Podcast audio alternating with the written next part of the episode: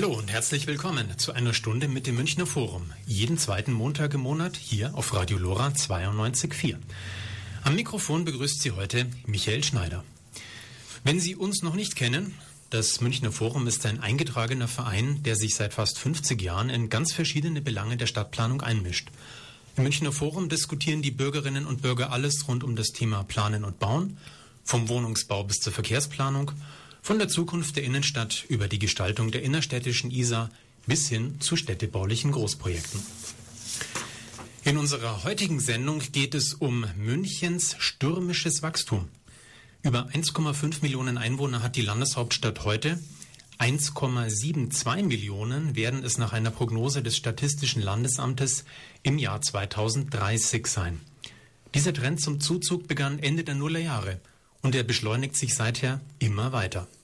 München, eine Stadt, die wächst, weil sie wächst. Wie gebannt schaut die Stadtverwaltung auf diese Eigenlogik des Wachstums, wobei das Hauptaugenmerk längst auf der Schaffung von Wohnraum liegt, sei er nun bezahlbar oder auch nicht. Ob die Landeshauptstadt in dieser Lage überhaupt noch Treiberin oder nicht vielmehr getrieben in der Stadtentwicklung ist, darüber spreche ich heute mit zwei Gästen. Bei mir im Studio sind zum einen Bernadette Felsch, Bernadette ist im Münchner Forum. Sie leitet den Arbeitskreis Wer beherrscht die Stadt? Und zu meiner Linken Dr. Detlef Sträter. Er ist erster Vorsitzender des Programmausschusses des Münchner Forums. Hallo zusammen. Guten Hallo. Abend. Ja, stürzen wir uns gleich mitten in die Vollen. Ist denn München im Moment eher Treiberin des Wachstums oder Getriebene, Frau Felsch? Also ich habe ehrlich gesagt den Eindruck, dass sie eher getrieben ist als Treiberin. Ihre Einschätzung? Ja, ich würde das voll unterstreichen. Auch die Stadt ist eigentlich nicht diejenige selber, also die Stadt als politische Einrichtung ist jetzt nicht diejenige, die ja das Wachstum äh, vorantreibt, sondern das Wachstum äh, ist eine Folge davon, dass erstens äh, hier eine wirtschaftliche Atmosphäre herrscht, die produktiv ist, die ähm, sagen, äh, wachstumsorientiert ist und die auch Arbeitsplätze generiert. Und diese Arbeitsplätze locken eigentlich zusätzliche Beschäftigung an äh, aus anderen Teilen Bayerns, aber auch aus anderen Teilen äh, Deutschlands, aber auch aus anderen Teilen Europas. Dazu kommen natürlich auch noch ein paar Flüchtlinge, äh, die aber gar nicht das Entscheidende sind, dieses Bevölkerungswachstums und in München und, und im Raum München untergebracht werden muss. Also ich glaube, die Faktoren sind außerhalb der Politik angesiedelt, die das Wachstum Münchens vorantreibt. In welchen Bereichen, bei welchen städtebaulichen Projekten Nimmt denn die Landeshauptstadt eine sehr aktive Rolle ein? Gibt es da bestimmte Politikbereiche, die voll und ganz im Griff der städtischen Verwaltung sind? Tja. Na, die Stadt München äh, bemüht sich natürlich vor allem Wohnraum zu schaffen. Und nach wie vor versucht sie auch immer noch äh, Unternehmen, große Unternehmen in der Stadt anzusiedeln. Und da wird natürlich die meiste Energie reingesteckt. Also Wohnbau, man bleibt zwar immer noch hinter den Zahlen zurück, die man eigentlich bräuchte, um den Zuzug zu bewältigen. Aber das ist für mich so, es gibt ja sehr große Wohnbauprojekte, zum Beispiel Freiham, da entsteht ein Stadtteil für 30.000 Leute. Oder die Prinz-Eugen-Kaserne ist jetzt geplant. Das sind ebenfalls viele tausend Wohnungen, die da geplant sind. Bayern-Kaserne. Also alle Flächen, die man noch hat, werden momentan für Wohnbauten vorgesehen. Die Stadt kann auf Flächen, die sie selber sozusagen zur Verfügung hat oder die sie sich selber sozusagen ankauft, kann sie natürlich dann auch ähm, sehr autonom, selbstständig planen. Aber das sind ganz wenige Flächen nur, die, sie, die der Stadt selber zur Verfügung. Ähm, zwei sind schon genannt worden. Eine dritte äh, in der Perspektive ist das der Münchner Nordosten, also hinter Engelschalking, Johanneskirchen. Auch ein größeres Projekt der Stadt in den nächsten Jahren Wahrscheinlich wird man in Jahrzehnten sagen müssen. Ähm, aber darüber hinaus äh, bleibt äh, der Stadt München eigentlich nicht mehr viel zum Überplanen. Es gibt kleinere Areale sicherlich über die Stadt noch verteilt, aber wenn man nicht die Grünflächen oder andere Flächen, die Konversionsflächen darstellen können, beispielsweise hat ja Siemens in den letzten Jahren, Jahrzehnten, äh, in den letzten 15 Jahren etwa sehr viele äh, Produktionsstätten in München aufgegeben, die nun für den Wohnungsbau auch zur Verfügung stehen. Aber das sind in der Regel ja nicht die, die günstigen äh, äh, Flächen für günstigen Wohnraum, sondern hier entsteht in der Regel äh, Eigentumswohnungen, also äh, ein Segment äh, des höherpreisigen Wohnens. Ja, man muss hier bei Radio Lora auch nur aus dem Fenster rausschauen. Da ist ein Gebäude abgerissen worden und jetzt werden dort Theaterwohnungen errichtet. Also es werden keine Wohnungen errichtet für Leute, die in München wohnen und leben wollen und ihren Lebensmittelpunkt haben, sondern für Leute, die einfach viel Geld haben und das in eine hochwertige Münchner Immobilie investieren möchten. Also sich sozusagen in den Theaterwohnungen selbst inszenieren. Ja, genau. Mal ganz abgesehen von der sinkenden Zahl an beplanbaren Flächen, gibt es denn auch noch andere Gründe, warum die Spielräume für aktive Stadtentwicklungspolitik in den letzten Jahren für die Stadt kleiner geworden sind? Tja, das hängt wohl auch ganz entscheidend äh, damit zusammen, dass natürlich das Investorenverhalten, äh, das ist ja auch eines der Themen, die in dem Arbeitskreis Wer beherrscht die Stadt eigentlich immer wieder zum, äh, zum Anlass genommen ist, darüber genauer nachzudenken dass das Investorenverhalten in den letzten Jahren sehr viel dominanter geworden ist in, äh, in seiner Auswirkungen auf städtische Politik.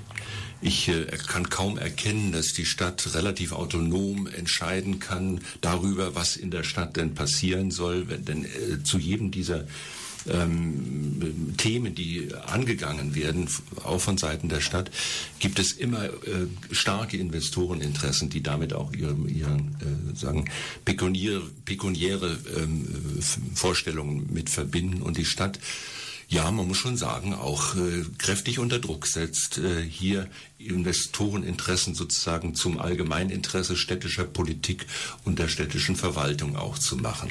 Also im Grunde muss man sagen, die Stadt macht sich auf, auf vielen Feldern zum, zum Handlanger sozusagen Investoreninteressen, die gar nicht ein großes Interesse haben an am günstigen Wohnen, am äh, billigen Wohnen, am günstigen Wohnen, sondern die Interesse daran haben, dass sie die Areale, die in München zur Verfügung stehen, möglichst teuer, möglichst hochwertig verwertet werden. Und äh, in München gibt es natürlich auch ein entsprechendes ähm, Publikum, was diese äh, Preise, die geforderten Preise auch bedienen kann. Und ist, wenn man nicht selber in München dazu wohnt und diese, diese Einkommensklasse dann angehört, dann sind es aber andere, die von außerhalb auch nach München streben und entweder hier wohnen möchten oder zumindest ihr irgendwo äh, angelandetes Geld äh, dann hier kapitalisieren möchten. Ich meine, was bleibt denn der Stadt an Möglichkeiten zur aktiven Gestaltung, diese Entwicklung auch zu verlangsamen oder in eine Richtung zu lenken, die jetzt gesamtstadtverträglicher ist? Tja, wenn da eine einfache Antwort ja. drauf gäbe, hätte die Stadt wahrscheinlich schon entsprechend gemacht. gemacht. Ja. Auch wir äh, sind nicht in der Lage, sozusagen ein, eine einfache Antwort darauf zu geben, aber ähm, ich denke mal, die Stadt muss sehr aufpassen, dass diese Investoreninteressen nicht dominant werden. Wir haben auch große Bevölkerungsteile in der Stadt, die äh, anders äh, funktionieren und die in der Stadt groß geworden sind und in wesentlichen Teilen auch äh, äh, am Arbeitsmarkt auch äh, relevante Leistungen erbringen. Und das sind nicht Leistungen, die nur von Ingenieuren erbracht werden müssen, sondern es sind auch Leistungen, die die Stadt selber erbringt immer wieder. Verkehrsleistungen, soziale Leistungen, Schulleistungen, Kindergärten, das Krankenhauswesen unterhalten. Alle diese Dinge müssen erbracht werden und für diese Leistungen fallen dann in der Regel, äh, die fallen in der Regel aus dem politischen, äh, aus der politischen Sicht heraus auch, weil äh, diese Personen, Arbeitsgruppen am Arbeitsmarkt in der Regel gar nicht so durchsetzungsfähig sind und auch nicht so lautstark sind wie viele andere. Aber ich meine, vom Ansatz her, es gibt ja nun ziemlich viele Flächen in der Stadt, die im Eigentum der Landeshauptstadt selber stehen oder auch im Eigentum des Bundes oder des Freistaates Bayern stehen. Also grundsätzlich wäre da ja auch einiges an Fläche vorhanden, äh, der Nutzung auch der politischen Gestaltung unterliegt. Ist es denn jetzt etwas, was auch tatsächlich aufgegriffen und genutzt wird? Also meiner Meinung nach viel zu wenig. Man hat es ja bei diesen GBW-Wohnungen gesehen, die der Freistaat verkauft hat. Da ging es einfach auch nur, auch beim Staat darum, das Maximum an Geld rauszubekommen und nicht vorrangig um die sozialen Interessen, dass man Wohnraum erhält, der bezahlbar ist für die Leute. Und klar, die Stadt hat Flächen, aber es äh, wird immer weniger. Das beklagt auch die Stadtbaurätin selber, dass man vielleicht noch irgendwie für 60.000 Wohnungen Platz hat. Aber was passiert denn dann? Und deshalb fragen wir uns im Arbeitskreis auch immer wieder, ähm, warum verkauft die Stadt überhaupt noch äh, Grund. Ja, man sieht es jetzt zum Beispiel am Sattlerplatz. Da steht das Parkhaus, das Firma-Parkhaus. Das soll abgerissen werden, weil es eh die meiste Zeit leer steht. Das ist ja okay. Aber warum tut die Stadt dann nicht selber irgendwas entwickeln, was man dort braucht? Wohnen oder kleinteilige Geschäfte oder irgendwas, was der Allgemeinheit zugänglich ist. Stattdessen kauft das jetzt ein Immobilienunternehmer, der sowieso schon total viel da besitzt und entwickelt das wieder für sich. Also man kann schon wieder erwarten, dass da hochpreisige Wohnungen entstehen, die sich ein normaler Münchner gar nicht leisten kann. Und sowas find, finden wir im Arbeitskreis natürlich sehr, sehr schade. Liegt es auch daran, dass bei der Landeshauptstadt selber die Planungskapazitäten fehlen, so etwas zu entwickeln? Oder ist das vielleicht auch Bequemlichkeit oder lange eingeübte Praxis? Das ist eine sehr gute Frage. Ich glaube, es ist so eine Mischung aus allem. Also zum einen hat man natürlich eine Verwaltung, die nicht immer so ähm, flexibel agieren kann, wie ein Investor das macht. Und zum anderen hat man eben das Interesse, dass man auch Geld einnimmt in den städtischen Haushalt aus dem Verkauf. Und so, naja, dann fühlt, möchte man natürlich auch irgendjemanden, man möchte Arbeitsplätze halten und Arbeitsplätze schaffen, dann möchte man Investoren wieder einen Gefallen tun. Und so ergibt sich dann halt so eins aus dem anderen und man ist in so einem Teufelskreis und kommt da gar nicht mehr raus. Also das ist mein Eindruck. Ich möchte das unterstreichen. Ich möchte das unterstreichen. Ähm, die Stadt hat sich jahrelang eigentlich ähm, von ihren Grundstücken eher getrennt, als dass sie das als Planungs, ähm, als Planungsinstrument äh, gesehen hat. Beispielsweise hat der Stadtrat in den 80, in den 17, nein, in den 1997 war es, einen Beschluss gefasst, der so da aussah, dass das Kommunalreferat der Stadt sein Grundstück in einem jährlich im äh, Verkaufswert von etwa 30 Millionen äh, verkaufen sollte und es diese Erträge dem kommunalen Haushalt zugeführt werden sollten, weil man meinte, äh, dass es dem Kämmer, der Kämmerei damit ganz gut ginge und auch besser ginge. Das hat aber dazu geführt, dass natürlich die verfügbaren Grundstücke, auf denen die Stadt selber hätte planen und bauen können, sich erheblich verringert haben.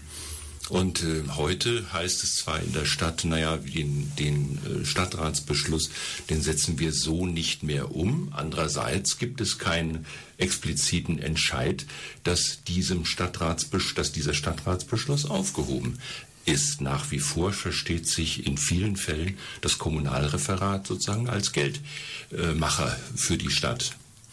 Und äh, das entspricht eigentlich aber nicht äh, den Referaten, die mit dem Bauen und mit dem Planen in der Stadt zu tun haben. Und da arbeiten dann, muss man auch sehen, die Referate oftmals auch gegeneinander. Da hat die Stadt in vielfacher Hinsicht keine klare Linie oftmals, und ich muss es dazu fügen, dadurch, dass beispielsweise die Stadtwerke privatisiert worden sind, verhalten sich die Stadtwerke auch wie private Investoren. Die haben dann im Prinzip nicht mehr städtische, kommunale Interessen. Man sieht es ja an The Seven und einigen anderen Fällen, mhm. äh, wo die, das, äh, das, äh, die Stadtwerke sozusagen ohne Rücksprache mit den Planungsbehörden der Stadt da, äh, zu übergegangen sind Dinge zu verkaufen, also Immobilien und äh, Grundstücke zu verkaufen, die aber mit überhaupt nicht kompatibel waren sozusagen mit den Planungsvorstellungen der Stadt.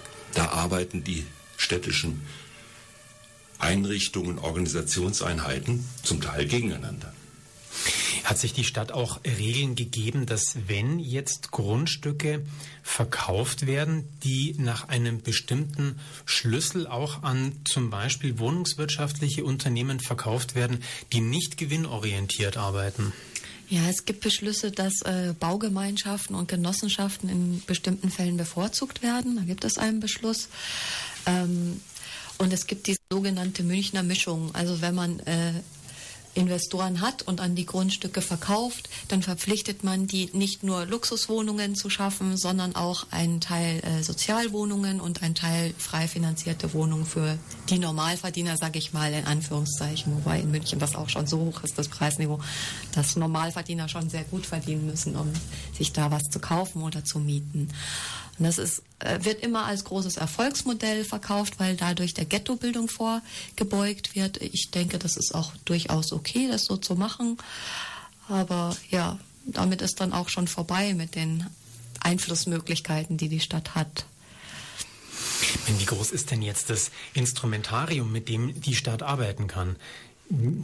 Wir sind ja auch gebunden an Bundesrecht, an Landesrecht, an bestimmte Regeln, die die Stadt nicht außer Kraft setzen kann, auch wenn sie das gerne wollte. Also für die Probleme in aller Schärfe, wie wir sie in München sehen, wie viel daran ist denn tatsächlich kommunalpolitisch gestaltbar? Also die Kommune kann das Recht, das sie hat, durchaus intelligent nutzen und gestalten. Ähm, das Baurecht, Sie haben es gerade genannt, ist ja eigentlich Bundesrecht. Die Stadt hat keine Möglichkeit, dieses für sich zu ändern. Und ähm, da wir auch äh, andere Landstriche in Deutschland haben, denen es erheblich anders und schlechter auch geht, äh, kann man fast kein einheitliches kommunales Interesse an Veränderungen ähm, des Baurechtes äh, aufbauen, bundeseinheitlich oder länderübergreifend. Ähm, die äh, Reaktionen auf die Münchner, spezielle Münchner Situation und vielleicht auch Hamburger oder Berliner oder Düsseldorfer Situation dann entsprechen. Also wir müssten im Grunde eine, eine Möglichkeit haben, die Stadt müsste eine Möglichkeit haben, das Bodenrecht anders zu nutzen, als es beispielsweise in, in Sachsen-Anhalt oder in Mecklenburg-Vorpommern genutzt werden könnte. Wir bräuchten im Prinzip hier kommunales Sonderrecht, um äh, städtischen Grund und Boden bei der Stadt zu erhalten oder auch die Stadt zu befähigen, äh, an Grund und Boden zu kommen. Allein wenn man sich äh, ansieht, dass nach äh, Angaben auch eines und einer Untersuchung bei der, bei der Stadt läuft, dass durchschnittlich 60 Prozent der Preise einer, eines Neubaus, der in München errichtet wird, mhm. äh, dass 60 Prozent allein der Bodenanteil, der Bodenpreisanteil ausmacht, dann kann man sehen, wie wichtig die Bodenfrage eigentlich hierbei ist. Die wird aber in der Regel gar nicht thematisiert. Stattdessen macht man sich Gedanken darüber, ob man in Sozialwohnungen nicht noch die, die Türklinken ein bisschen günstiger gestalten könnte. Das sind aber Peanuts im Gegensatz zu den zu den großen Preisrelationen, die eigentlich der Bodenpreis und dann natürlich auch die Gestehungskosten des Bauens äh, dann beinhalten. Aber wir reden eigentlich in der Öffentlichkeit, auch die Zeitungen schreiben über, über Nebensächlichkeiten und die großen Themen, die kommen einfach nicht in den in die politischen Diskurs. Die Frage des Bodenrechts würde wahrscheinlich eine eigene einstündige Sendung hier auf Radio Lora mühelos füllen können. Aber Sollten wir machen. versuchen wir es zumindest in unserem heutigen Thema Landeshauptstadt München Treiberin oder Getriebene in der Stadtentwicklung mal auf den Punkt zu bringen. Was wäre denn ein positiver Ansatz, um die Entwicklung in München in eine bessere Richtung zu lenken, wenn wir jetzt ans Bodenrecht denken? Also ich habe eine Diplomarbeit geschrieben, da ging es um Bodeneigentum und ich bin am Ende dieser Diplomarbeit äh, zu dem Schluss gekommen, dass äh, das Grundproblem darin liegt, dass Boden auf alle Ewigkeit, also nicht nur lebenslänglich, sondern auch für alle Erben verkauft wird und da in dieser Zeit den Wert steigert. Und wenn man den Boden gar nicht verkaufen würde, so wie das in vielen Teilen der Welt auch völlig selbstverständlich ist, zum Beispiel Indigene in Südamerika, für die ist das eine ganz absurde Vorstellung, dass ein Mensch Boden kaufen und besitzen kann und ein Eigentümer von einem Stück Boden ist, dann würde dieses Problem gar nicht entstehen. Und es gibt ja in Deutschland äh, zumindest äh, teilweise die Möglichkeit, was in Erbpacht zu vergeben. Das wäre schon mal ein Ansatz. Also Silvio Xell hat zum Beispiel so ein Modell gemacht, wie man das über Generationen so äh, umsetzen könnte, dass man einfach keinen Boden mehr als Eigentümer besitzen kann. Und damit wäre, glaube ich, schon sehr viel aus dieser Preisspirale herausgenommen. Weil die Stadt München leidet ja selber unter den hohen Bodenpreisen. Sie muss ja selber immer wieder Boden kaufen, wenn sie jemand enteignet wie heißt es so schön, es kann einem nichts Besseres passieren, als enteignet zu werden. Da gibt man irgendein Stück Land her, so ein paar Quadratmeter und kann so lange äh, verhandeln und immer noch den Preis nach oben treiben, bis die Kommune das irgendwann zahlen muss. Ja, das würde dann einfach gar nicht mehr passieren. Aber dann müsste doch genau das etwas sein, wo jetzt Oberbürgermeister deutscher Großstädte sich zusammenschließen, im Deutschen Städte- und Gemeindebund oder im Deutschen Städtetag und versuchen, in der Bundespolitik Druck zu machen. Ja, das habe ich mich auch immer wieder gefragt. Es gab auch mehrere Anläufe. In den 70er Jahren hat Hans-Jochen Vogel zum Beispiel, als er noch Bauminister und vorher OB von München war, das versucht. Also er hat das festgemacht an den Bodenwertsteigerungen, von denen private Investoren investieren. Es ist ja so, wenn man Bauland ausweist, steigt automatisch der Wert. Die Arbeit für diese Wertsteigerung hat die Kommune erbracht, die die Infrastruktur schafft, die die Planungsarbeit macht und äh, den Gewinn und den Profit hat derjenige, der eben diesen Boden verkauft oder entwickelt. Und ähm, in München gibt es seit 1994 ein äh, ein Instrument, das ist die SOBON, das heißt sozialgerechte Bodennutzung. Da kann man zumindest einen Teil dieser Wertsteigerung wieder abschöpfen, indem man den Investor verpflichtet, dass er zum Beispiel sich an den Kosten für Kindergärten und so beteiligt. In anderen Städten gibt es das nicht. Und die müssen das dann komplett selber zahlen. Und da ist die Kommune dann wohl eindeutig die Getriebene, die einen Wert schafft, aber nicht von ihm profitiert. Im Gegenteil, sogar noch darunter leidet dass sie höhere Bodenpreise dann selber zahlen muss. Wenn wir jetzt einen kleinen Seitenblick machen, auch in andere deutsche Großstädte, dann heißt es ja immer, dass München das Instrumentarium, das halt nach der jetzigen Rechtslage bereit liegt, eigentlich gut und umfassend nutzt und aus der Situation noch das Beste macht verglichen mit Hamburg, verglichen mit Frankfurt am Main.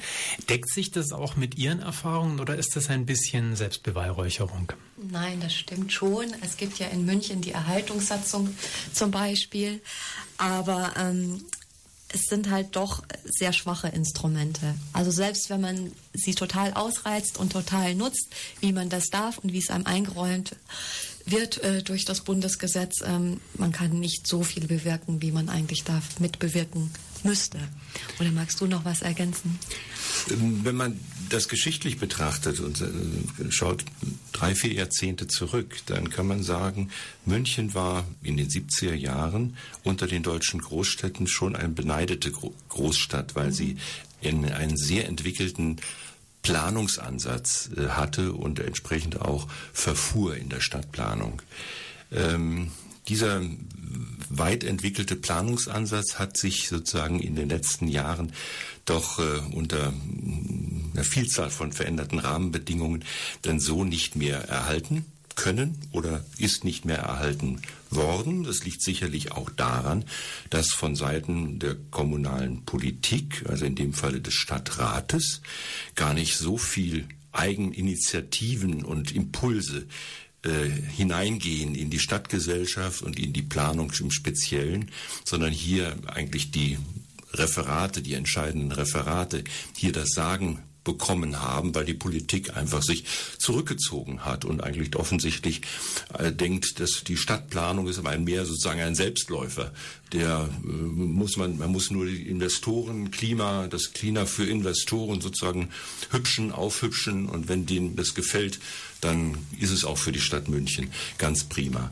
Ähm, und dann haben wir natürlich jetzt auch, äh, eben gesagt, mehrere Referate, die in sehr unterschiedlicher Art und Weise das Planungsgeschehen angehen und, und bearbeiten, das Baureferat, das Planungsreferat und das Kommunalreferat. Äh, und man müsste auch vielleicht das, das Umweltreferat da auch in gewisser Weise noch mit hinzunehmen. Also ich denke, in den anderen Städten, äh, auch Großstädten in Deutschland, in Berlin, in Hamburg, in Frankfurt, da hat man versucht, sozusagen neue Instrumente auch zu schaffen. Man hat beispielsweise versucht, eine aktive Liegenschaftspolitik anzugehen und zu sagen, wir müssen sozusagen mit den kommunalen Liegenschaften versuchen, eine, eine Strategie äh, aufzuarbeiten. Äh, dieses Wort gibt es offensichtlich in München äh, gar nicht. Äh, möglicherweise ist es bekannt, aber jedenfalls wird es nicht.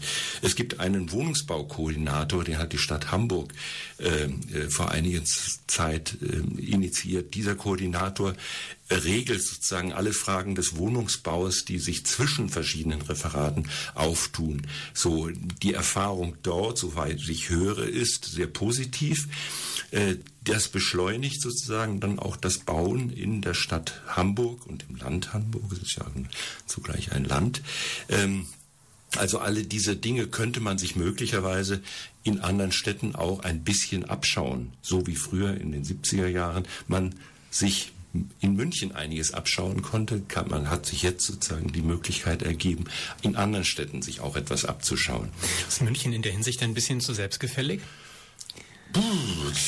Ja, vielleicht ein bisschen auf sich selbst fixiert. Also man merkt es zum Beispiel, dass kaum ähm, Stadtentwicklung mit dem Umland stattfindet. Also München beschäftigt sich mit sich selbst innerhalb der eigenen Stadtgrenzen und das Umland, jede Umlandgemeinde macht auch ihre eigene Wohnbau. Politik und macht ihre eigenen Gewerbebetriebe und seinen eigenen ÖPNV, Planung, ja. Und das müsste man alles viel mehr zusammenbringen. Wir haben jetzt ja kommunale ähm, Wohnungsbaukonferenzen oder sagen wir besser regionale Wohnungsbaukonferenzen von der Stadt München initiiert zu einem Zeitpunkt, wo es absehbar ist, dass dieser die, den Bedarf an Wohnen in München selber gar nicht äh, befriedigt werden kann. Äh, man hätte so etwas schon viel früher machen müssen. Es ist gut, dass Oberbürgermeister Reiter dieses tut. Äh, die Notwendigkeit, ein, ins Gespräch mit dem Umland zu dieser, über diese Frage zu kommen, über die Frage des, des bezahlbaren Wohnens in der Region München, hätte eigentlich schon längst mal angegangen werden müssen. Und jetzt besteht das Problem, dass im Prinzip es keine Gesprächskultur äh, gibt mit dem Umland. Das Umland befürchtet, dass die Stadt München sozusagen ihre Not, aus ihrer Notsituation jetzt die Umlandgemeinden mit ins Boot holen will. Und die sind natürlich sehr vorsichtig in dieser Frage und äh, warten erst einmal ab, was München denn liefert. Äh, München hat sich äh, sozusagen auf dem hohen Ross äh, lange Jahre oder Jahrzehnte fast auch gegenüber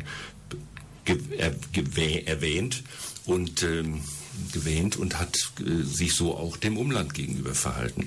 Jetzt äh, schlägt das insofern zurück, mhm. als dann die Umlandgemeinden sich jetzt erst einmal zurücklehnen und sagen, jetzt muss Min München jetzt erst einmal liefern. Was ist denn München bereit dafür zu tun?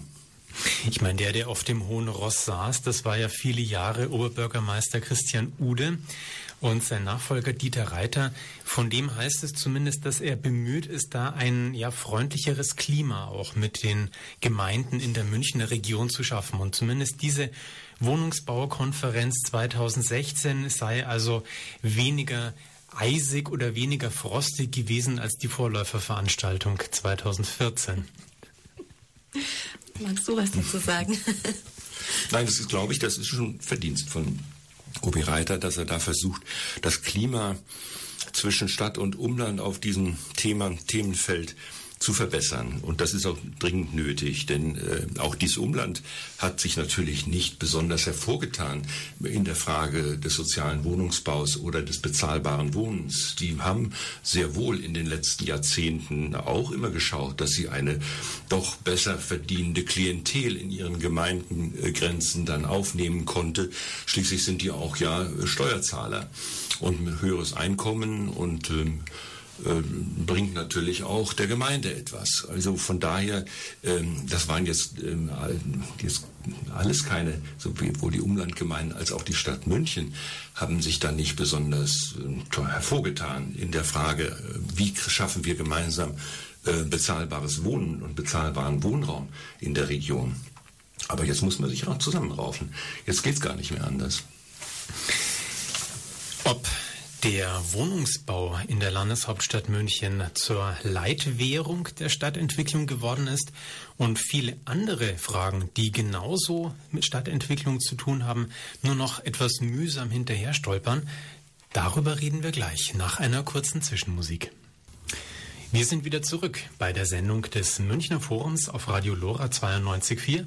Unser Thema heute die Landeshauptstadt München, Treiberin oder Getriebene der Stadtentwicklung, bestimmt die Stadt eigentlich noch, was hier vor sich geht. Ein Thema, mit dem wir uns jetzt noch beschäftigen können, ähm, ist die Frage, ob der Wohnungsbau inzwischen zum Taktgeber der Stadtentwicklung geworden ist und viele andere Dinge nur noch so ein wenig mühsam hinterher stolpern. Ich denke zum Beispiel an die Verkehrsplanung in München. Ich denke aber auch an die Planung von Bildungseinrichtungen, von Kindertagesstätten, von Schulen. Wie sieht's denn da aus? Was ist Ihr Eindruck? Ja, da teile ich die schon angedeutete Kritik ein bisschen. es ist tatsächlich so, dass äh, in diesen Neubaugebieten, wie zum Beispiel am Ackermannbogen, erstmal die Wohnungen gebaut wurden und ähm, die Einrichtungen, die man dafür braucht, also Kindertagesstätten, Schulen, Supermärkte, es folgt dann erst so mit jahrelanger Verzögerung, also Verzögerung, also am Ackermannbogen zum Beispiel ist jetzt erst der erste Supermarkt eröffnet worden. Die ersten Wohnungen sind, glaube ich, schon vor zehn Jahren bezogen worden. Also so ist es tatsächlich. Also der Rest folgt immer dann mit zeitlicher Verzögerung den Wohnbauten.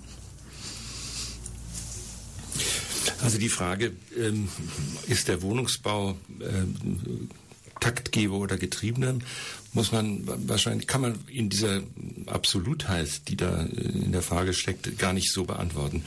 Ich denke, der, den Wohnungsbau äh, gibt es eigentlich äh, gar nicht. Wir haben sehr unterschiedliche Wohnungsteilmärkte äh, und der Wohnungsbau, der sozusagen frei finanziert ist und in Form von Eigentumswohnungen errichtet wird, der äh, wird in der Regel ja nicht von der Stadt selber, sondern von privaten Investoren erstellt. Und die haben äh, ihr Geld schon gemacht, äh, wenn die Wohnungen gerade fertig sind oder, oder sogar manchmal vorher noch, dass sie, wenn sie gerade angefangen haben zu bauen. Also die Wohnungen sind schon sehr, sehr früh verkauft, weil eine große Nachfrage nach repräsentativen und teuren Wohnungen. Und einigen Leuten können es ja nicht teuer genug sein. Auf diese Art und Weise können sie ihr Geld äh, in sichtbar irgendwo hineinstecken, was sonst äh, vielleicht äh, in andere Länder geflossen wäre und dort versteckt worden wäre. Aber insofern ist der Wohnungsbau eine ganz gute Anlagesphäre für solche Gelder. Ähm, und das sieht man in München sehr wohl. Oder sie stecken in Hotels oder sonst wo auch drin. Das ist ja nicht nur der, der Wohnungsbau, in dem diese äh, Gelder dann auch drin stecken. Also wir haben hier ähm, äh, auch Mittel, die äh, im, im, in der Stadtentwicklung ähm, die, die auf sicherlich nicht ganz äh, koschere Art und Weise äh, entstanden sind. Aber davon profitiert München im Grunde auch. So, ähm, aber die Frage ist, ist jetzt der Wohnungsbau der Getriebene oder, oder, oder so? Der, der Wohnungsbau, dem, um den es uns eigentlich geht, auch als Münchner Forum, nämlich bezahlbaren Wohnung, äh, Wohnraum zu erarbeiten, äh, zu erarbeiten und zu erstellen, der ist sicher der Getriebene, weil der nicht eine solche große Dominanz haben kann. Wir hätten im Grunde es nötig, dass der soziale Wohnungsbau, der auf Bundesebene seit den 80, Ende der 80er Jahre systematisch kaputt gemacht worden ist, dass dieser soziale Wohnungsbau auch wieder reaktiviert werden müsste.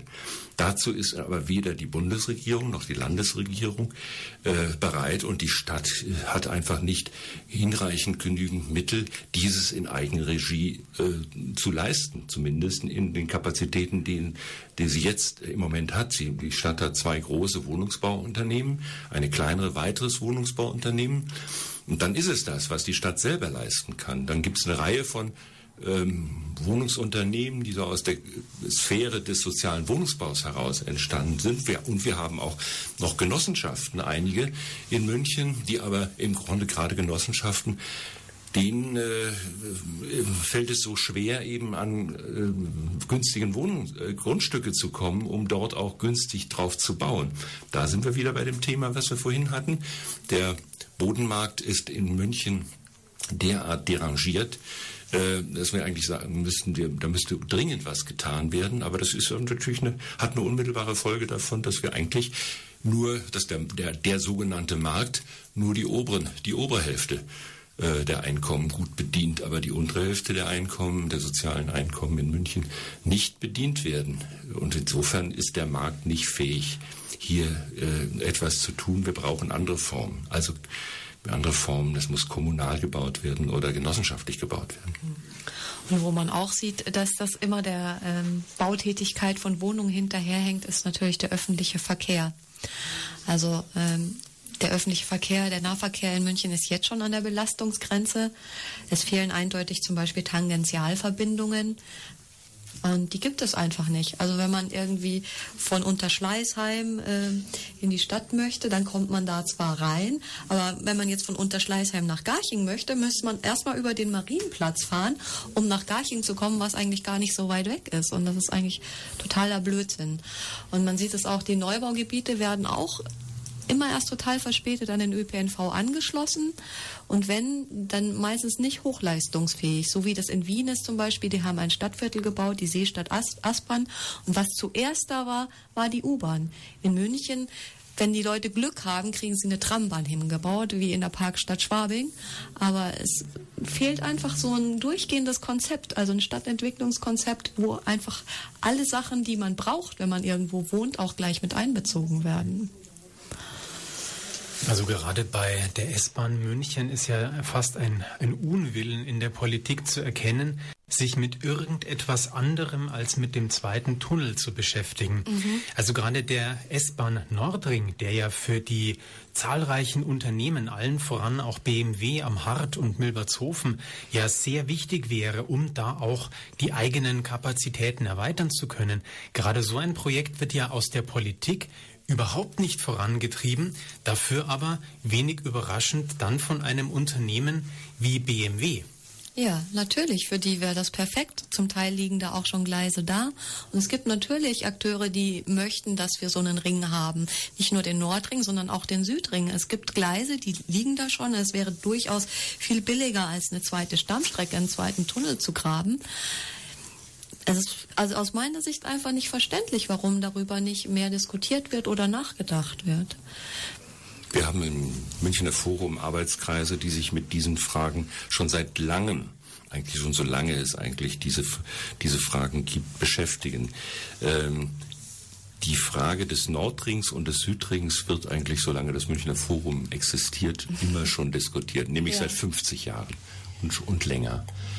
Und es ist einfach nicht einsehbar, offensichtlich durch Politik, dass das auch Sinn macht, eine, eine Ringverbindung äh, auf der Schiene zu schaffen, die sozusagen den, die Innenstadt umschließt und auf diese Art und Weise auch Kreuzungsverbindungen zwischen S-Bahnen, zwischen der U-Bahn und zwischen Tram und Bus entstehen können. Auf diese Art und Weise würde dann die Stadt auch, die Innenstadt und die Stadt München insgesamt auch flächig erschlossen.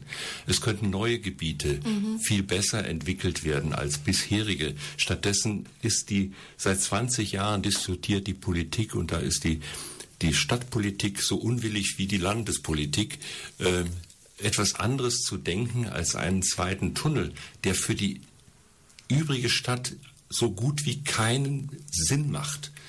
Sie wird, auch die innerhalb der Innenstadt gibt es eine ganz wenige Knotenpunkte, die dann überbewertet und, und, und, erheblich aufgewertet werden. Dann hat die, dann kann das Rathaus sozusagen am Norden und im Süden äh, dann angefahren werden. Der Ostbahnhof kann angefahren werden. Wir haben, wir haben einen Tunnel 40 Meter unter der Erde. Möchten Sie da äh, die Treppe hochgehen, wenn es brennt? Also ich ja. nicht. Also wir, das, das Münchner Forum hat, muss darauf verweisen, mit anderen Planern in der Stadt gute Konzepte entwickelt, die Alternativen zu den offiziellen Vorstellungen, auch der Bahn, äh, Vorstellungen äh, entwickeln, also eine Stärkung dieses, dieses Kreisverkehrs äh, auf der Schiene. Müsste unbedingt eigentlich gemacht werden, käme in der Regel, käme wahrscheinlich auch viel billiger und wäre stadtentwicklungspolitisch von erheblichem Vorteil. Und wahrscheinlich ginge es auch viel schneller, als einen Tunnel zu graben. Ich habe genau in dem Zusammenhang mit dem S-Bahn Nordring eine ganz erstaunliche Aussage gelesen, und zwar vom Dachauer Landrat Stefan Löwel. Der hat unlängst auf einer Verkehrskonferenz München Nord gesagt, ein Konzern wie BMW hätte einfach ganz andere Möglichkeiten bei den Gesprächen mit der Deutschen Bahn als die Politik. Und das, obwohl die DB AG immer noch zu 100 Prozent in der Hand des Bundes ist. Heißt das auch, dass bestimmte Aufgaben der Stadtentwicklung durchaus auch von privatwirtschaftlichen Unternehmen vorangetrieben werden können im Zusammenwirken mit der Kommune? Ja, natürlich. Das wird es ja auch getan schon immer eigentlich, ähm, hat es ja gemeinsame Überlegungen gegeben und die waren, viele dieser stadtentwicklungspolitischen Entscheidungen äh, waren ja äh, motiviert von, von Unternehmen und veränderten Standortentscheidungen äh, von Unternehmen. Denken Sie nur an die Auslagerungen der, der Brauereien aus dem Innenstadtrand in den, an den Rand der Stadt. Alles diese, diese Dinge sind äh, natürlich Standortentscheidungen von Unternehmen. In dem Falle, den Sie jetzt angesprochen haben, ist natürlich das Interesse von BMW, den neue, das neue äh, Zentrum im Münchner Norden, äh, die Ausweitung des Forschungs- und Ingenieurszentrums, was da jetzt neu entstehen wird, zusätzlich zu dem anderen, auch besser anzubinden. Denn Sie, die BMW sieht ja auch die Probleme, die tagtäglich im Münchner Norden sich aufstauen, im wahrsten Sinne des Wortes, äh, aufstauen. Insofern Insofern wäre es für Sie, für BMW, für das Werk natürlich höchst reizvoll, wenn die Schiene, die dort ganz in unmittelbarer Nähe des Werksgeländes ja auch vorbeiführt, ähm, dann auch genutzt werden könnte durch einen, äh, durch einen Nordring der S-Bahn die er übrigens schon zu Zeiten der Olympiade ja gefahren ist. Eben. Wir müssen nicht so tun, als ob das etwas ganz was Neues wäre. Mhm. Zur Olympiade konnte dieser Nordring befahren werden mit der S-Bahn. Dann ist er eingestellt worden. Und jetzt tut man so, als ob es äh, sagen, unmöglich wäre, so etwas äh, zu machen. Und insofern glaube ich auch, hat der Landrat Löw natürlich auch recht, ähm, wenn so ein schwergewichtiges Unternehmen, DAX, ein Münchner DAX-Unternehmen, ein Weltunternehmen mit der Bahn redet, äh, dann hat das ein etwas anderes, also Deutsche Bahn redet, äh, dann hat das ein anderes Gewicht, als wenn eine eine Kleinstadt aus dem Südbayerischen ähm, dann mit der Bahn redet. Die, das Selbstbewusstsein der Bahn äh, speist sich ja offensichtlich daraus, dass es sozusagen aus einem Staatsunternehmen in eine private Rechtsform übertragen worden ist. Und dieses Selbstbewusstsein des Vorstandes ähm, der Bahn in der Regel auch also Leute, die eigentlich aus der Politik auch kommen. Denken Sie an Herrn Pofalla. Ähm, äh, das sind, dieses Selbstbewusstsein hat im Prinzip, aber es ist eigentlich unerträglich, weil im Grunde nur noch Privatinteressen und Kommerzinteressen im, im Vordergrund stehen. Es, die Bahn soll sozusagen äh, profitabel gemacht werden. Es geht um den Aktienwert, aber nicht um die, um die Aufgabe der Bahn, ein vernünftiges Verkehrs- und Erschließungskonzept bundesweit zu machen. Und hier kommt hinzu, dass die S-Bahn natürlich auch äh, äh, getragen wird durch die Bahn. Also müsste man hier die Bahn als Partner äh, für eine Stadtentwicklungsdiskussion finden. Die ist aber auf dem, auf dem Ohr eigentlich blind. Das, der Skandal ist es, dass es ein Staatsunternehmen nach wie vor ist, 100 Prozent im Besitz des Bundes. Und das muss man eigentlich skandalisieren. Lassen Sie uns nochmal über die Eigenlogik städtischer Behörden und städtischer Planungsabläufe sprechen. Ich habe ja eingangs gesagt, die Landeshauptstadt München wird laut der Prognose bis 2030 auf eine Einwohnerzahl von 1,72 Millionen Einwohner anwachsen. Derzeit zieht jährlich die Einwohnerzahl der Stadt Deggendorf nach München. Das sind 32.000 Menschen. Jetzt ist das ja noch durchaus eine andere Planungsaufgabe als vielleicht in den 80er, in den 90er Jahren, wo die Bevölkerungszahl Münchens stagnierte, eher leicht rückläufig war und Stadtplanung damals expansiv war. Also es galt etwas Neues zu machen, wo vorher noch nichts war, ohne von äußeren Bedingungen extremer Knappheit beeinträchtigt zu sein. Jetzt findet sich aber die Stadtplanung in einer völlig neuen Situation wieder. Wir haben sprunghaftes Bevölkerungswachstum, wir haben sprunghaft steigende Grundstückspreise und wir haben sprunghaft steigende Anforderungen an die gesamten städtischen Infrastrukturen. Frau Felsch, was macht das mit städtischen Verwaltungen, wenn sie unter Stress arbeiten müssen? Ja, Stress ist für niemanden gut, du hast recht nicht für die Verwaltung, denn Verwaltungsmühlen malen natürlich etwas langsamer als manche, als wenn man selber den Tag organisieren kann. Mm, ja, das ist Sie spielen wieder auf dieses Thema, ist die Stadt Getriebene oder Treiberin an. Ja, natürlich, ähm, wenn man unter Stress arbeitet, ist man immer getriebener. Man hat keine Zeit innezuhalten, um mal irgendwie von oben auf das große Ganze zu schauen, sondern man versucht immer hier ein Feuer zu löschen und da ein Feuer zu löschen und da geht das der Verwaltung nicht anders als jemand anders, der unter Stress steht. Ähm, der Sozial- Psychologe Harald Welzer hat das ja mal ganz interessant mhm. beschrieben für große Gesellschaften. Er meinte, in dem Moment, wo ganze Gesellschaften unter Stress geraten, unter eine Knappheitssituation geraten, finden sie immer die gleiche und zwar falsche Lösung, nämlich mehr vom selben. Das heißt also, den eingetretenen Pfad nicht zu verlassen, sondern auf dem Pfad stur und stramm weiter zu marschieren, solange mhm. bis man sich halt mit dem eigenen Untergang konfrontiert sieht. Äh, ich glaube, in München sind wir jetzt noch nicht ganz so weit an dem Punkt, aber eigentlich wären wir doch jetzt angesichts unserer momentanen Situation äh, in der dringenden Notwendigkeit, uns mal völlig andere Dinge in der Stadtentwicklung zu überlegen. Also andere Wohnformen, mhm. andere Formen der Mobilität, andere Formen der Organisation des öffentlichen Raumes. Passiert das im Moment oder ist das etwas, was man immer in den Architekturzeitschriften liest? Nein, also es passiert schon viel. Es gibt schon viele neue Stimmen, die zum Beispiel immer wieder ähm, proklamieren, dass man weg muss von dieser autogerechten Stadt, die man jahrzehntelang äh, geplant hat, sodass man den öffentlichen Raum komplett anders nutzen muss, äh, dass es nicht mehr eine Selbstverständlichkeit und quasi ein Menschenrecht ist, für jeden mit seinem Suff bis vor die Ladentür zu fahren, sondern dass die Lebensqualität für alle steigt, wenn man, wie sagt das Jan Gehl immer so schön, das menschliche Maß anwendet, also sich einfach in die Menschen hineinversetzt und mal guckt, was macht denn Lebensqualität einfach aus. Und wenn man diese Perspektive einfach mal einnimmt, dann wird man ziemlich schnell merken, was nicht schön ist, nämlich dass Straßen von vielen Autos befahren werden und man in den Abgasen steht und was schön ist, nämlich dass eben wenig Autos da sind. Und dieses Umdenken findet statt, aber es wird natürlich zeitlich sehr verzögert dann auch in die Planung umgesetzt.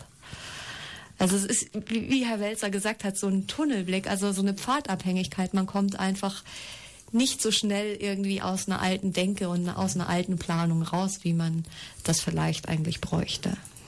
Es ist ja auch sehr bequem, zunächst ja. einmal das, das Altbekannte dann auch weiterzuführen, zumal niemand äh, jemand einem sagt, äh, wo denn der Punkt ist, wo man das jetzt mal umschlagen könnte. Also solange man weitermacht und das nicht sozusagen zusammenbricht, äh, das System, solange kann man das auch ungestraft dann auch fortführen. Ähm, aber die so ungleich schwerer ist es natürlich, sind es Alternativen sozusagen in die Stadtgesellschaft hinein zu kommunizieren. Denn es sind ja auch so, dass wir eine, eine Stadtgesellschaft haben, die sehr unterschiedlich strukturiert ist. Es, sind unter, es melden sich unterschiedlichste Interessen mhm. und ich bin selber ja als, als Münchner Bürger äh, beispielsweise ja äh, unterschiedlicher Ver äh, Verkehrsteilnehmer, manchmal im öffentlichen Verkehr, manchmal als privater Verkehr, manchmal als Fußgänger. Also auch ich habe sozusagen unterschiedliche Bewegungsformen und äh, da hängen unterschiedliche Interessen auch mit zusammen. Es ist sehr schwer, äh, so traditionelle Formen doch zu ändern. Wir merken das in der Diskussion um die, um die Rosenheimer Straße. Die muss offensichtlich ja äh, nach wie vor als vierspurige ähm, Stadtautobahn weiterhin ausgebaut werden bis an den Rand der Altstadt. Mhm, ähm, und ähm, da gibt's offensichtlich äh, kein alternatives Denken, zumindest in den verantwortlichen Referaten. Äh, da wird es weiter entwickelt. Äh, weiter vierspurig, da können auch dann äh, Studentinnen, äh, radfahrende Studentinnen von ähm, von, von äh, Lastwagen dann überrollt werden. Ähm, es gibt dann keine es ist, das ist so ein Fall, denke ich mal, äh, auf den der Herr Welzer auch hingewiesen hat, wo offensichtlich dann keine, keine Alternativen dann auch mal gedacht werden können. Wobei ähm, ich im Fall der Rosenheimer Straße die Verwaltung in Schutz nehmen möchte, denn die hat ja vorgeschlagen, ähm, Autospuren in Fahrradspuren umzuwandeln. Und der Stadtrat war derjenige, der das dann nicht wollte. Also manchmal ist die Verwaltung auch schneller als die Politiker. Kann ich nur unterstreichen. Ja. Es gibt eben sehr unterschiedliche Interessen, äh, die in Stadtverwaltungen, in äh, Referaten äh, vorhanden sind, in anderen Referaten vielleicht weniger, aber in die Stadtpolitik auch ist da oftmals sehr unflexibel. Das muss mhm. man auch sehen. Oder sie hat sich ein bisschen bräsig und behäbig sozusagen eine, einer Denkschule sozusagen angeschlossen und ist mhm. noch nicht in der Lage, sich von diesen auch zu trennen und neue Gedanken dann aufzunehmen. Ja, womöglich denkt sie, der Wähler möchte das und er möchte das gar nicht. Ja. Das kann auch passieren.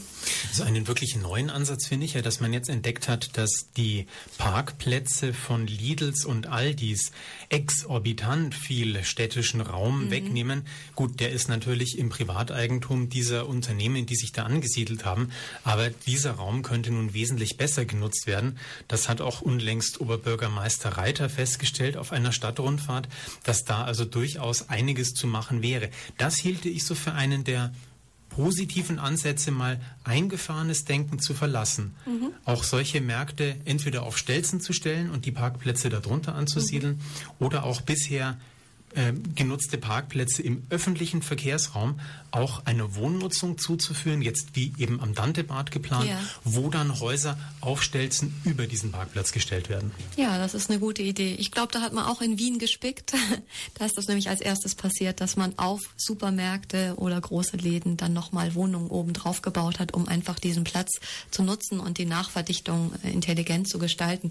Ich denke mir auch oft, wenn ich durch die Stadt fahre, was machen eigentlich diese ganzen Autohäuser mitten mitten in der Stadt. Das sind nämlich auch riesige Flächen, wo einfach nur neue Autos stehen. Dann könnte man viel besser wohnen, weil wenn man ein Auto hat und sich ein Auto kaufen will, kann man auch rausfahren, um das Auto zu kaufen. Es muss im Prinzip auch kein Auto in die Altstadt reinfahren. Das, ja. Die Münchner Altstadt ist gebaut und ge geplant und gebaut worden zu Zeiten, wo noch niemand an ein Auto, äh, einen fahrbaren Untersitz äh, gedacht hat. Wenn man sich jetzt am Samstag dann aber die Zufahrten an die Altstadt dann in die, in die Altstadt dann auch anschaut, denkt man, man ist in einem schlechten Film. Ähm, da werden dann SUVs äh, versuchen dann äh, einen Parkplatz zu finden. Ähm, und all diese Dinge, so die Altstadt müsste eigentlich, und das ist auch schon eine lange Forderung des Münchner Forums, völlig autofrei werden. Tja, so ganz langsam neigt sich unsere heutige Sendezeit schon wieder zum, dem Ende zu. Ich glaube, auch wenn wir nicht abschließend sagen können, ob die Landeshauptstadt nun Treiberin oder Getriebene der Entwicklung ist, so können wir doch festhalten, dass stürmische Zeiten auf uns zukommen werden. Ganz egal, wie dieses Wachstum weitergeht. Ganz herzlichen Dank an meine beiden Studiogäste Bernadette Felsch und Detlef Sträter, die heute im Radio Lora Studio waren. Die nächste Sendung des Münchner Forums, die hören Sie wieder wie gewohnt am zweiten Montag im Monat. Das ist diesmal der 12. September 2016 zur gewohnten Zeit um 19 Uhr hier auf Radio Lora 92,4. Nach 20 Uhr geht es auf Radio Lora weiter mit der Sendung Critical American Voices des Munich American Peace Committee. In der Technik am heutigen Abend der Peter und am Mikrofon verabschiedet sich Michael Schneider.